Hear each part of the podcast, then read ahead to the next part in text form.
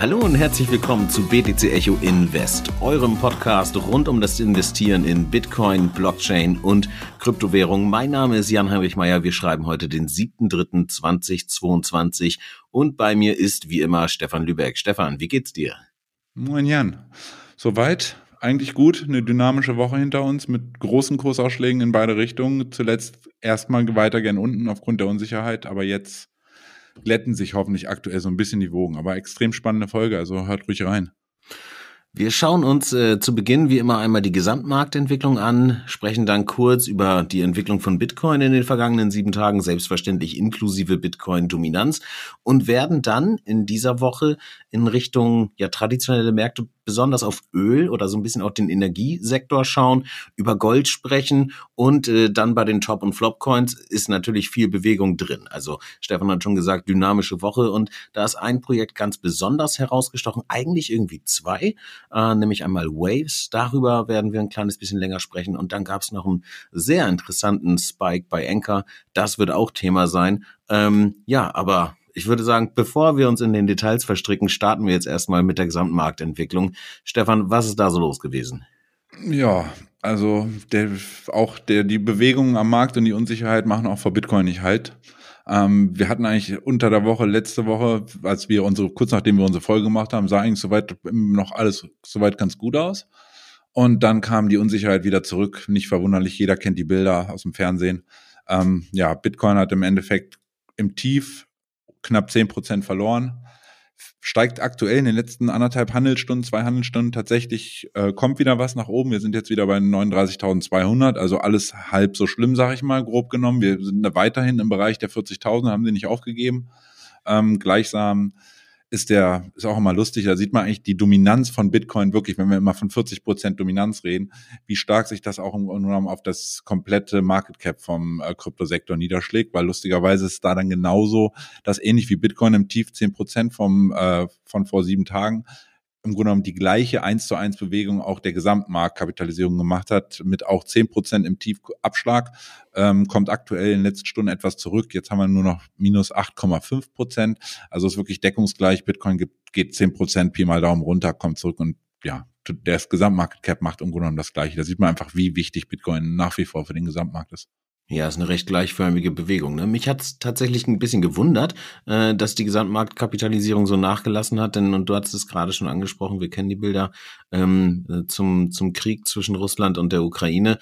Und ähm, es wird ja viel in der Presse darüber gesprochen, auch bei BTC Echo gab es einen Artikel dazu, dass jetzt möglicherweise russische äh, Oligarchen sich ähm, in den Bitcoin stürzen oder in Kryptowährungen stürzen, um diese äh, SWIFT-Restriktion äh, zu umgehen. Heute kam dann jetzt aber auch nochmal die Meldung, dass äh, Russland sich äh, Richtung Union Pay ähm, bewegt und dort auf das äh, System zugreifen wird in Zukunft, weil eben ja sonst kein Star ist. Und äh, wie wir gleich sehen werden, wenn wir auf die traditionellen Märkte gucken, gibt es also anscheinend doch immer noch ein Krisenasset, sage ich mal, ähm, das den Bitcoin dort einen Trust-Faktor äh, wahrscheinlich äh, voraus hat. Also ich hatte fast damit gerechnet, dass wir einen Anstieg bei Bitcoin und weiteren Kryptowährungen sehen, eben aufgrund der Sanktionen und aufgrund des SWIFT-Ausschusses.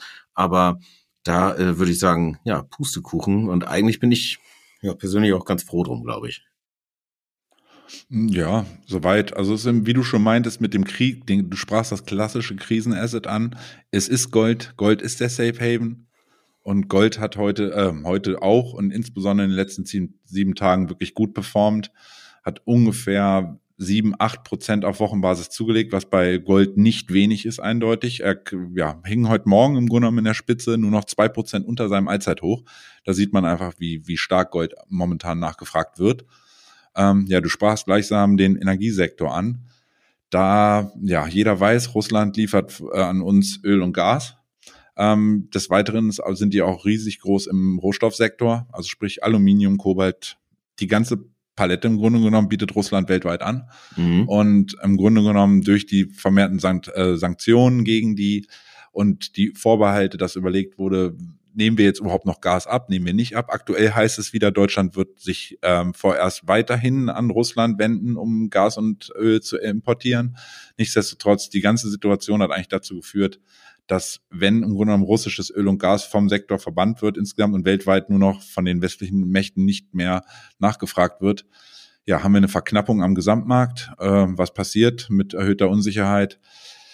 Das Öl hat wirklich einen Run hingelegt. Also wo wir sehen, dass Gold diese sieben Prozent gemacht, hört sich schon gut an. Wenn wir sehen, Öl in der Spitze heute Nacht tatsächlich plus 30 Prozent im Vergleich auf Wochenbasis zu letzter Woche. Aktuell noch 22 Prozent, 21 Prozent jetzt, fällt sogar noch ein bisschen weiter. Aber man sieht 30 Prozent. Ich glaube, jeder von euch hat es an der Tanksäule mitbekommen. Das ist nicht so ohne.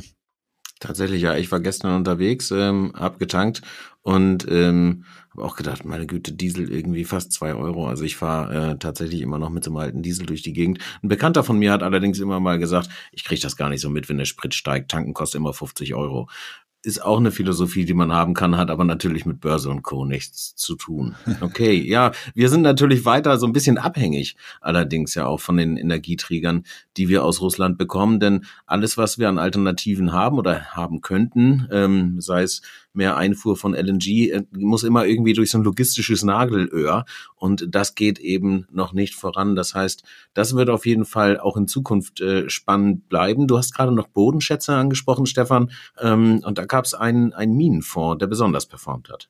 Ja, also es gibt den größten Minenfonds der Welt, der BGF World Mining Fund. Und der äh, ist eigentlich im Grunde genommen relativ träge. Also in der Vergangenheit, der macht jetzt eigentlich keine Riesensprünge. Und der hat diese Woche aufgrund der Problematik, dass wenn Russland tatsächlich als Gegensanktion im Grunde genommen gegen ähm, USA und gegen Europa sagt, ihr bekommt unsere seltenen in Häkchen Rohstoffe oder in der Masse, wie ihr sie braucht, bekommt ihr nicht, dann ja, kriegen wir im Grunde genommen in verschiedenen Branchen, sei es der Automobilbranche, sei es im Luftfahrtsektor, kriegen wir Supply Chain Problematiken, das heißt wieder Lieferengpässe. Wir haben im Grunde genommen nicht diese aktuelle Problematik sowieso, dass nicht genug geliefert werden kann. Im Grunde genommen die Nachwirkung von Corona weiterhin. Kommt jetzt zusätzlich der Faktor obendrauf, dass tatsächlich dass die Möglichkeit besteht, dass Herr Putin sagt, okay, ihr kriegt mein Aluminium nicht mehr, ihr kriegt mein Kobalt nicht mehr und das, ja, zeigte sich eigentlich im äh, World Mining Fund, der tatsächlich auf sieben Tage Basis in der Spitze um 15 Prozent zugelegt hat und ebenfalls fast ein neues Allzeithoch hingelegt hat. Also es ist im Grunde genommen ganz lustig, ähnlich wie Gold. Äh, es steht jetzt noch, was war der? drei Prozent unter Allzeithoch. Und das Allzeithoch war wohlgemerkt vom Juni 2008. Also da sehen wir halt, was da jetzt passiert ist. Es ist Ewigkeiten her, gefühlt.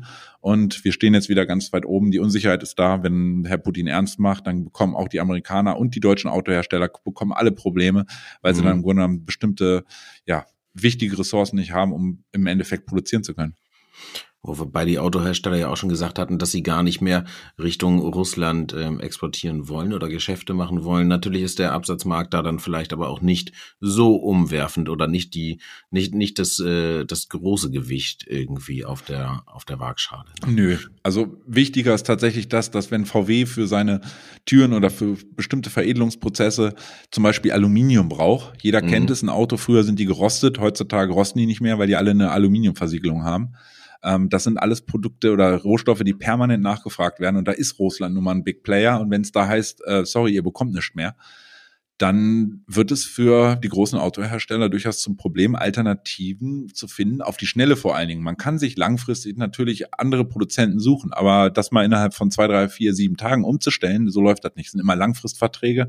Mhm. Und wenn der Putin ernst macht, dann müssen wir mal gucken, wo wir unsere Rohstoffe herbekommen. Okay, okay. Ähm, kurzer Verweis an dieser Stelle vielleicht. Wir haben gerade über Gold gesprochen und dass es ähm, stark gestiegen ist. Bitcoin in der gleichen Zeit halt eben nicht so stark gestiegen. Das heißt, ähm, die Safe Haven Theorie, sage ich jetzt mal, die man Bitcoin häufig andichtet, ist jetzt zumindest in diesem Fall nicht unbedingt aufgegangen. Und wenn alles klappt, dann werden wir genau dieses Thema in einer äh, weiteren Folge, nämlich noch in dieser Woche, diskutieren mit dem äh, Chefökonom äh, von Degussa, dem größten Goldhandel ähm, in Deutschland. Also, da könnt ihr euch schon mal drauf freuen. Und ich würde sagen, ähm, ja, wir gucken uns noch weitere Gründe in dieser etwas dunklen Zeit äh, für Freude an, nämlich die Top-Performer ähm, aus den äh, vergangenen sieben Tagen. Nee, wobei, lass uns mit den Flops anfangen, denn wir wollen ja gleich im Anschluss noch, ähm, noch über Waves sprechen. Und das war auf jeden Fall der, der beste Performer in den letzten sieben Tagen. Deswegen lass uns auf der unteren Seite anfangen. Ähm, was haben wir da, äh, Stefan? Uniswap minus 14, Leo minus 10, Filecoin minus 10, Phantom. Ähm, ja, Da würde ich kurz einhaken. Ist tatsächlich ja. so gut Uniswap.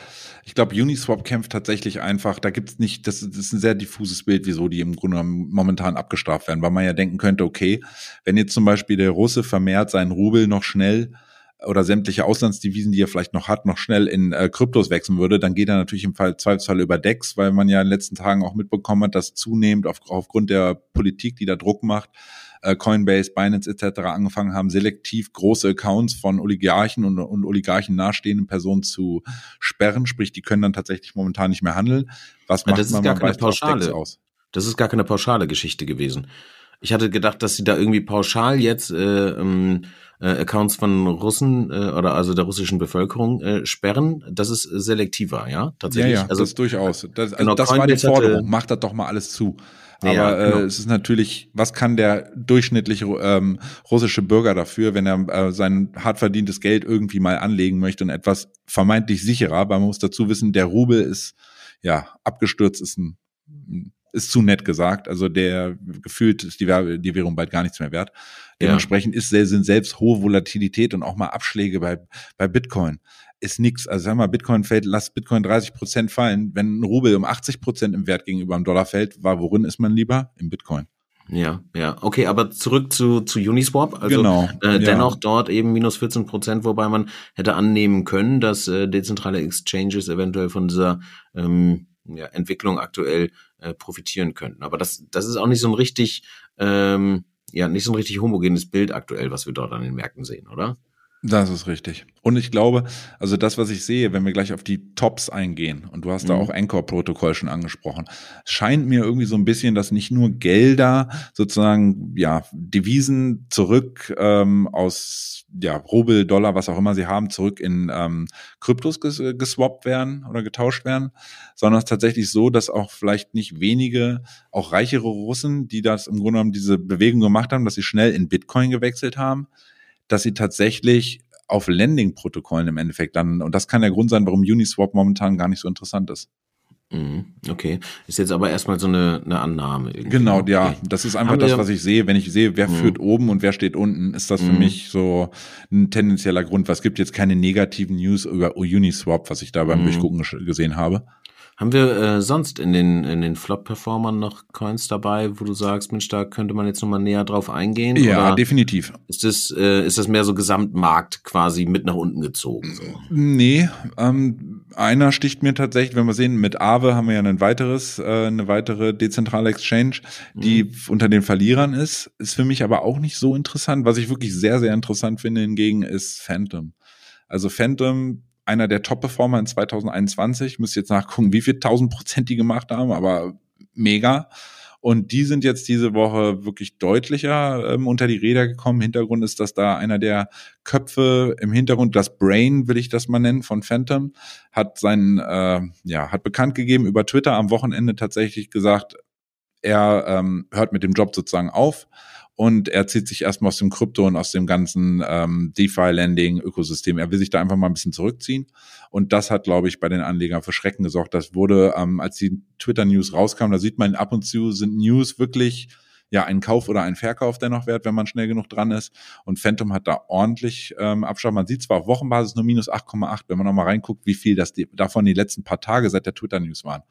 Ähm, da war definitiv die News der Grund, dass da im Grunde genommen, ja, ich sag mal, der, der Vitalik Buterin von Phantom, hat da seinen Abschied erklärt. Und das war, das hat reingeschlagen. Ja, man sieht es, ne? Das, äh, eigentlich hält der Chart sich einigermaßen wacker irgendwie über die Woche, zwar abwärts, aber dann schon nochmal so eine äh, zum Wochenende hin oder kurz vorm Wochenende so eine kleine Aufwärtsbewegung und dann aber wirklich eine Rums ähm, einmal nach unten weg. Aber genau so ein mhm. Rums äh, haben wir auf der anderen Seite, also bei den Top-Performern, ähm, gesehen. Und ähm, ich würde sagen, lass uns da mit, mit Anchor einmal anfangen, weil ähm, das ist eigentlich eine ganze ja spannende Entwicklung gewesen. Ne? Also auf sieben Tage Basis ähm, ja schon gut dabei, definitiv. Ne? Also in den äh, in den Top-Performern äh, mit äh, mit drin, aber das ist ein so ein, so ein krasser Sprung gewesen. Ne? Also die 11,4 Prozent, die wir jetzt auf die sieben Tage ähm, gesehen haben, die es nach oben ging, äh, die waren durchaus höher zwischendrin, richtig? Äh, ja, also wir standen, wenn wir sehen jetzt vom 28. hoch, waren wir im Hoch, also quasi im bevor wir jetzt im Grunde genommen einen Retrace gesehen haben, waren wir um 80 Prozent hochgegangen. Wir waren von ungefähr 3,40 Dollar in der Spitze auf 6,20 Dollar hochgegangen, korrigieren jetzt aktuell, aber testen im Grunde genommen auch gerade nur das Ausbruchsniveau da bei ungefähr 4 Dollar. Aber haben im Grunde genommen ja in den letzten anderthalb Tagen, zwei Tagen wieder deutlicher abgegeben. Ähm, nichtsdestotrotz, Anchor ist definitiv einer der Outperformer gewesen. Und ähm, Anchor, für die Leute, die es nicht wissen, Anchor-Protokoll ist ebenfalls ein DeFi-Lending-Protokoll, also Borrowing und Lending.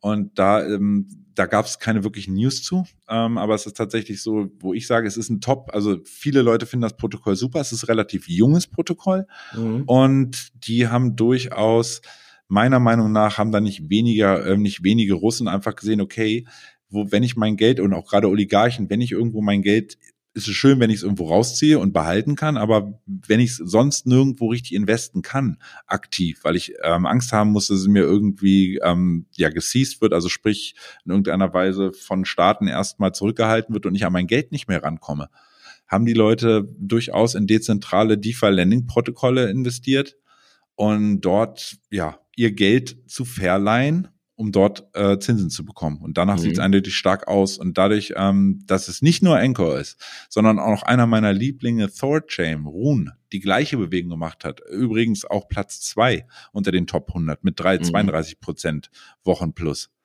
Äh, da sieht man eigentlich schon, da die Richtung scheint nicht ganz falsch zu sein, dass wirklich die Leute sagen, okay, ich nehme mein Geld und verleihe es und äh, gehe lieber auf die sichere Rendite und kriege da meine 6, 8, 10, 12 Prozent kommt die, kommt immer jeweils auf den Coin an und das mhm. ähm, sozusagen der, den Vertrag, den jeweiligen. Man sieht aber dennoch, da wird eindeutig Geld verliehen und ähm, das wird nachgefragt. Mhm.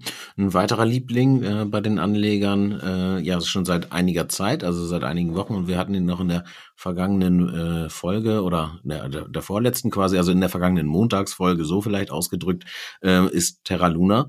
Und auch da haben wir zu Wochenbeginn eine super starke Performance gesehen. Also da schoss es ja auch wirklich nach oben. Über die letzten sieben Tage hat sich Terra dann wieder so ein bisschen eingefangen, sage ich mal. Also ist bisschen ähm, ja wieder wieder näher an den Ausgangswert äh, vom vergangenen Montag gekommen, aber trotzdem immer noch 13,3 äh, Prozent im Plus. Aber äh, für weitere Infos zu Terra würde ich sagen, einfach mal für diejenigen, die es noch nicht getan haben, in der vergangenen Folge vorbeischauen und lass uns dann doch, Stefan, gerne ähm, einmal jetzt wirklich auf Waves gehen, weil da haben wir in den letzten sieben Tagen 73,5 Prozent plus gesehen. Und ich glaube, wenn ich mir den Chart so angucke, da war teilweise, ich glaube, Mittwoch, Donnerstag, ähm, war da sogar noch mehr drin, richtig?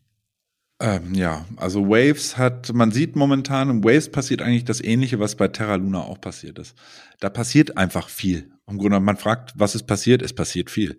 Das ist der Grund. Ähm, ähnlich wie bei Luna, dass da immer wieder neue Protokollneuerungen und einfach die, ja, das Interesse der Leute sukzessive daran gestiegen ist. So scheint mhm. es jetzt auch bei Waves zu sein. Weil Waves hat in den letzten Tagen äh, angekündigt, dass eine, sie eine Migration von Waves, dem klassischen Waves, wie wir es kennen, auf Waves 2.0 planen. Wohlgemerkt planen. Es ist im Grunde genommen wieder ein Buy the Rumor. Ähm, und das beinhaltet ganz viele neue Sachen. Das äh, äh, beinhaltet zum einen, dass die Nutzung von DAOs, dann nennen sie es DeFi 2.0, also sprich, die haben im Grunde genommen ja, eine Überlegung, wie sie mit äh, Lending und Borrowing-Protokollen da im Grunde genommen jetzt auch durchstarten wollen. Und ähm, interessant ist durchaus auch noch die Ethereum Virtual Machine. Wohlgemerkt auch noch nicht online, auch nur eine Absichtserklärung, dass das jetzt zeitnah kommen soll. Sprich, im Grunde genommen eine Interoperabilität mit Ethereum zu starten. Was natürlich, ja, man weiß, Ethereum ist der Big Player, ist die Nummer eins in dem Bereich generell. Und wenn man dort dann eine Konnektivität abbilden kann, äh, macht es es einfach für zunehmend mhm. neue User interessant. Mhm. Und der letzte Teil eigentlich noch ganz kurz.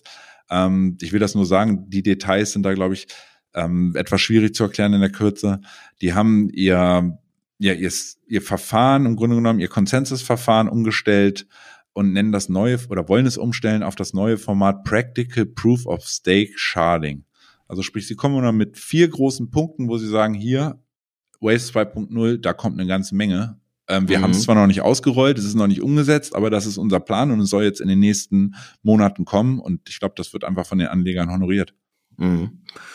Ja, ich denke auch. Also da ist, ähm, ist einiges in der Pipeline aktuell und für die Leute, die Waves vielleicht noch nicht so kennen, äh, nochmal retrospektiv. Also das äh, Projekt ist schon seit einiger Zeit eigentlich dabei, in 2016 gestartet. Das heißt, es sind jetzt auch schon, naja, fünf Jahre. Es geht ins, ins sechste irgendwie rein. Und ähm, damals ist eigentlich äh, Waves nach Ethereum so die zweiterfolgreichste Plattform im ICO-Hype gewesen. Also nicht als ICO selbst, sondern wirklich als Plattform ähm, für ja für Issuer äh, von Token. Das heißt also, man konnte ICOs auf der ähm, ja auf Waves durchführen. Ist eine Plattform gewesen, die ähm, ja Richtung Richtung Dapps und Smart Contracts geht und wie Stefan gerade schon gesagt hat, ne, mit Waves 2.0 jetzt da noch mal so die nächste Evolutionsstufe zündet, würde ich sagen.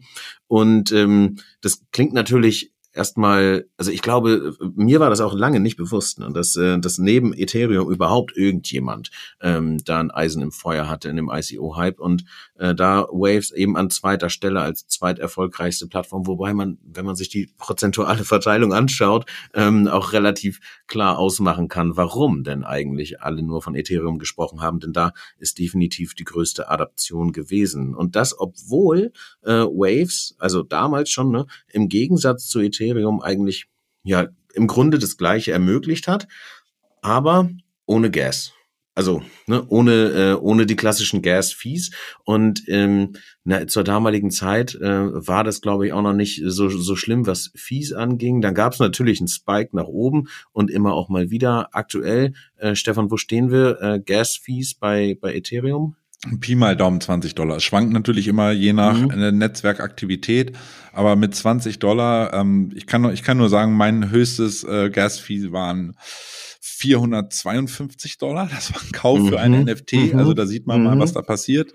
Und das kommt jetzt aktuell ein Stück weit zurück. Ähm, auch einer der Gründe ist sicherlich, dass der, NF der NFT-Hype etwas abebbt aktuell, wo, äh, wo wir noch mhm. Ende 2021 und im Januar 2022 dann noch ein extremes Interesse hatten, äh, sieht man, das fällt aktuell. Das belegen halt auch Zahlen von den großen äh, NFT-Plattformen wie OpenSea, die zum Beispiel jetzt auf Monats-Monatsvergleich im Verhältnis zum Vormonat rund 27 Prozent die Umsätze gefallen sind. Also der mhm. Markt ist einfach gesättigt und wahrscheinlich fangen auch die letzten, die so auf NFTs setzen wollen, nicht noch das 753.000. NFT kaufen. Ist meiner Meinung nach, weil es dann mhm. oftmals dann doch nur Bildchen sind.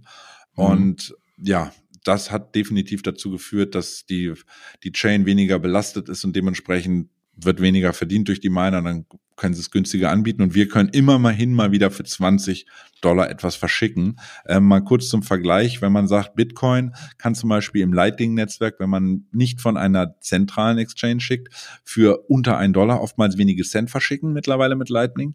Wenn man aber zum Beispiel auf Binance einfach Bitcoin wo er hinschicken möchte, ist es tatsächlich so, dass Binance lässt sich das ordentlich bezahlen und nimmt dann roundabout 20 Dollar ebenfalls ab. Das heißt, ja. da ist Ethereum jetzt wieder auf einem Niveau so grob mit mit dem klassischen Bitcoin, weil die Mehrheit der Leute ähm, verschicken nun mal äh, Bitcoin von dort, wo sie gekauft haben. Und das sind die großen zentralen Exchanges. Mhm.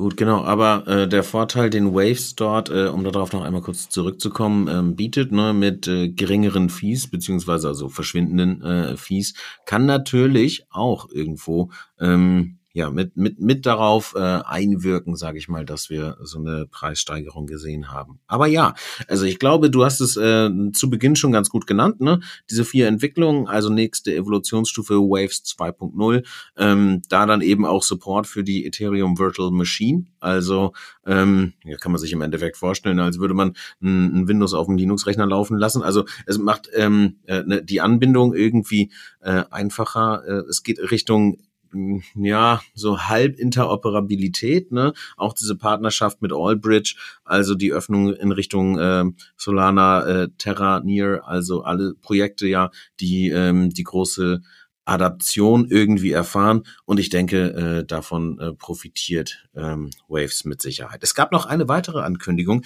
die hatten wir jetzt gerade noch außen vor gelassen und zwar ähm, wurde ein kleiner, in Anführungszeichen kleiner 150 Millionen DeFi-Fund ähm, angekündigt, der jetzt auch in, at some point in Q1 22, also jetzt demnächst ja wahrscheinlich dann, ähm, gestartet oder ähm, unleashed werden soll. Da vielleicht im Vergleich, eine Terra hat da erheblich mehr Geld in die Hand genommen, ist aber eben nach Marktkapitalisierung auch höher, ein erfolgreicheres Projekt, aber auch diese Richtung schlägt Waves dort ein. Okay, aber damit ähm, sind wir, glaube ich, mit den Tops und Flops erstmal soweit durch. Und Stefan, ähm, was meinst du, wie geht jetzt so die restliche Woche weiter an den Kryptomärkten? Ähm, man kann es natürlich nicht eins zu eins sagen. Man könnte, wie gesagt, man weiß nicht, was die Zukunft bringt, gerade mit dieser heiklen Situation da aktuell.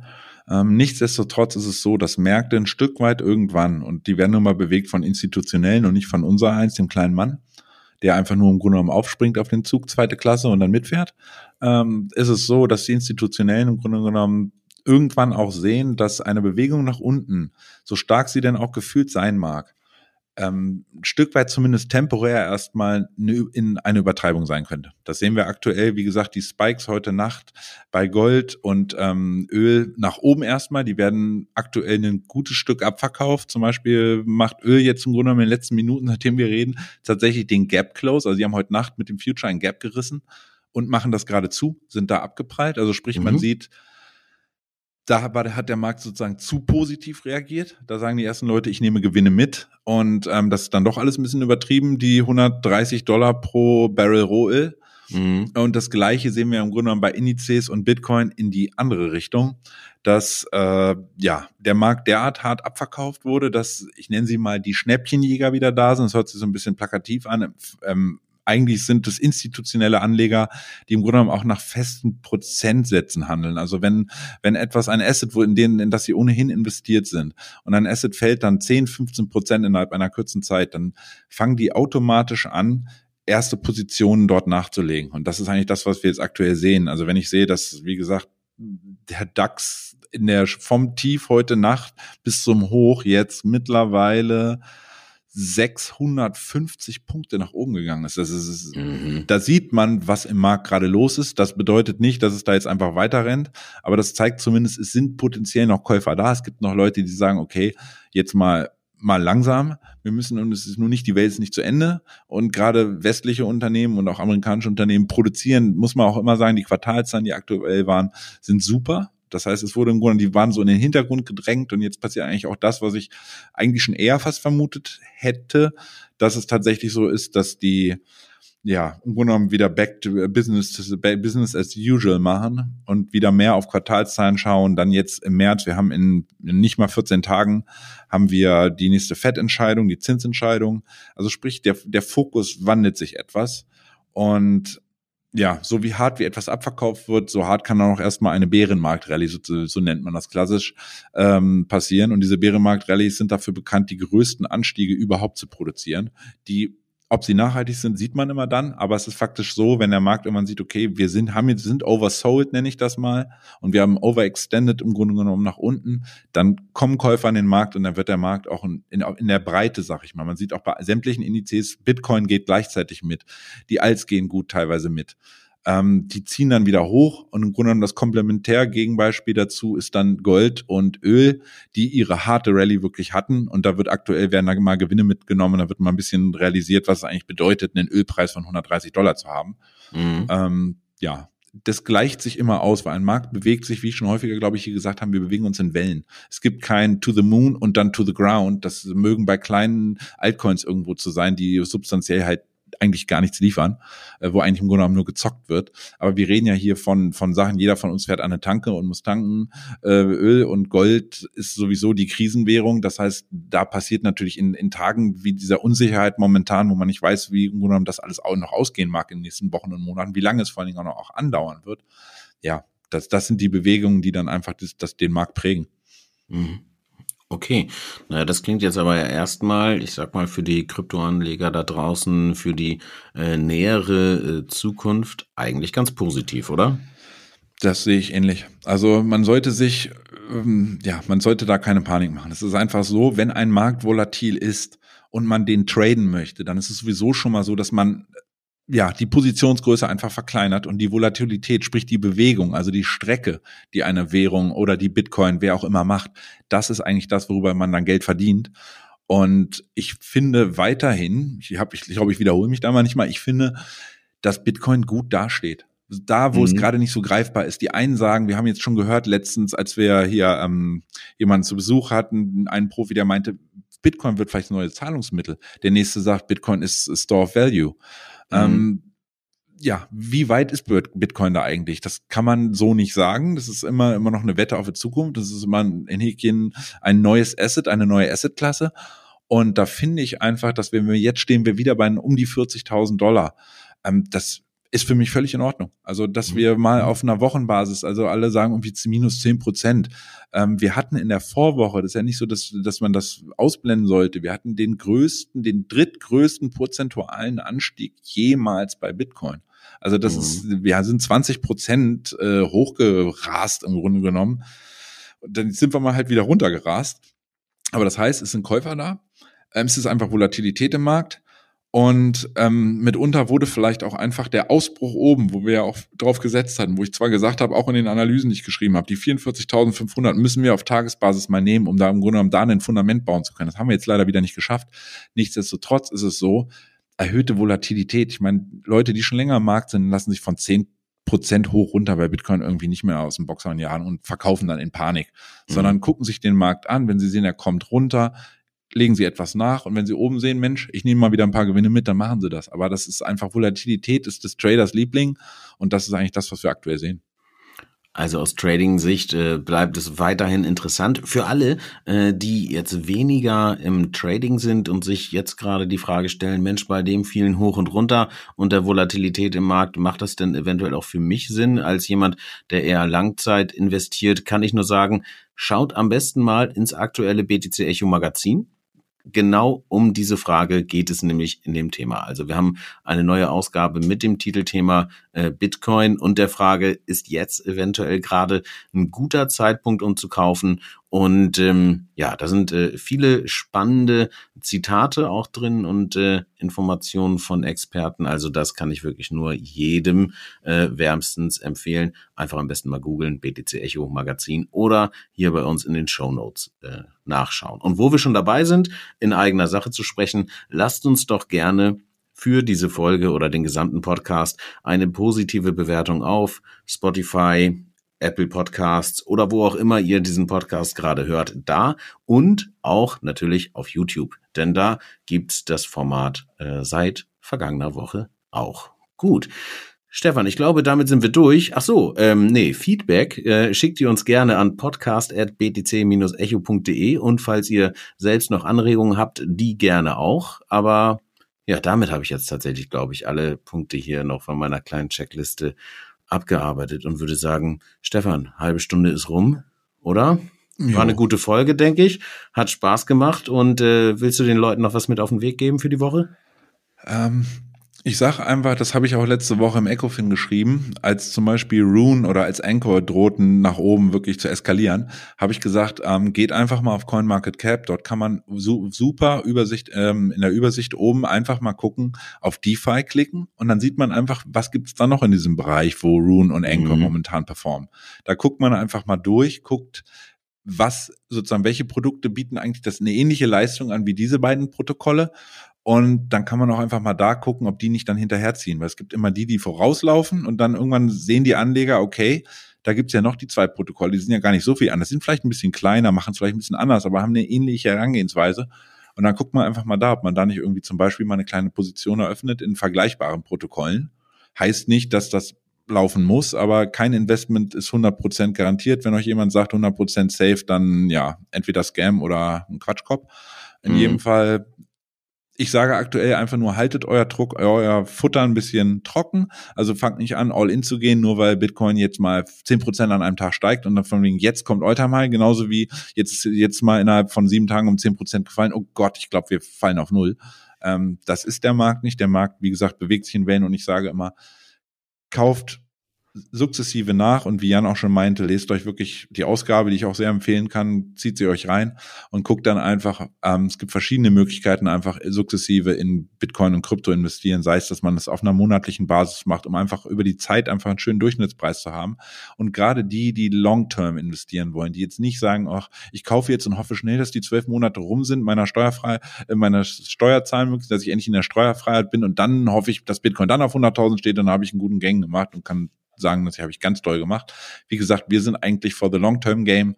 Und da macht es durchaus Sinn, immer mal wieder Rücksetzer zu kaufen und vielleicht bei Übertreibungen nach oben einfach mal ein paar Gewinne mitzunehmen. Aber prinzipiell denke ich, Nachkaufen bei Rücksetzern in kleineren Chargen macht durchaus Sinn über die Zeit.